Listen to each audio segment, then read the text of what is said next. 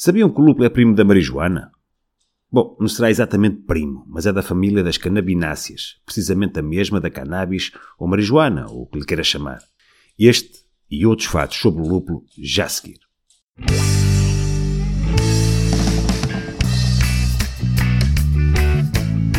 Olá, bem-vindos a mais um episódio do podcast Cerveja Artesanal com Ricardo Souza. Este acompanhado com a música de fundo gentilmente cedida pelos Baltic Porter se ainda não conhecem, podem ir às notas do episódio e vão lá encontrar um link para a página deles no Bandcamp.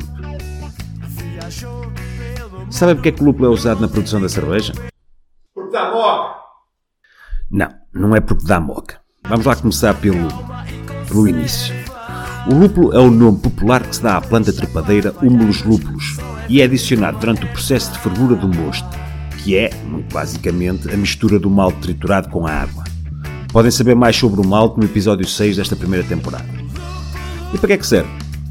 Basicamente, o lúpulo confere amargor e diferentes aromas e sabores, mas também ajuda à conservação da cerveja. Vamos lá por partes. Primeiro, o amargor. O lúpulo liberta um composto chamado alfa-ácido. Eu prometo não ser muito maçudo nesta parte, ok? Este alfa-ácido é dissolvido no conteúdo da cerveja a quando da fervura e contribui para o amargor. Obviamente, quanto mais lúpulo é adicionado na produção da cerveja, maior será o amargor, certo?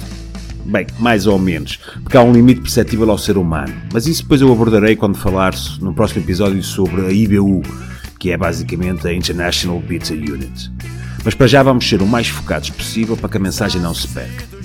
Além do amargor, o lúpulo também é responsável por aromas diversos. Ao contrário dos lúpulos de amargor, que são acrescentados no início da ebulição e que são fervidos durante cerca de uma hora, mais coisa menos coisa, os lúpulos de aroma são adicionados no final da fervura e normalmente apenas por alguns minutos, não mais do que 15 mais ou menos. Isto tem a ver com a criação de beta-ácidos, que, se, num tempo de fervura em excesso, vão dar lugar a sabores muito desagradáveis. E nós não queremos isso. E é este jogo que os cervejeiros fazem entre a utilização de lúpulos de amargor e lúpulos de aroma que cria cervejas com inúmeras variações de perfil, tanto na boca como no nariz, tornando as cervejas extremamente interessantes de provar e de analisar, como é óbvio. Arrisco-me a dizer que os melhores cervejeiros são aqueles que conseguem criar uma harmonia perfeita entre o aroma, o sabor e o amargor em cada um dos diferentes estilos, como é óbvio. Mas para além daquilo que nos é perceptível, o lúpulo desempenha outras funções, também elas muito importantes. Por exemplo, o seu efeito bactericida e antioxidante. Funciona como um conservante natural. Um dia falaremos da história de como surgiram as IPAs e ficarão a perceber um pouco melhor sobre este efeito conservante da cerveja. Por fim, e para acabar com uma bela imagem de bónus, a espuma. Isso, a bela da espuma. É verdade, os alfa-ácidos do lúpulo vão influenciar e ajudar à formação e retenção da espuma. Mas atenção, não se ponham a meter lúpulo em cervejas que por definição não são lupuladas, só para obterem mais espuma, ok? Não faz sentido.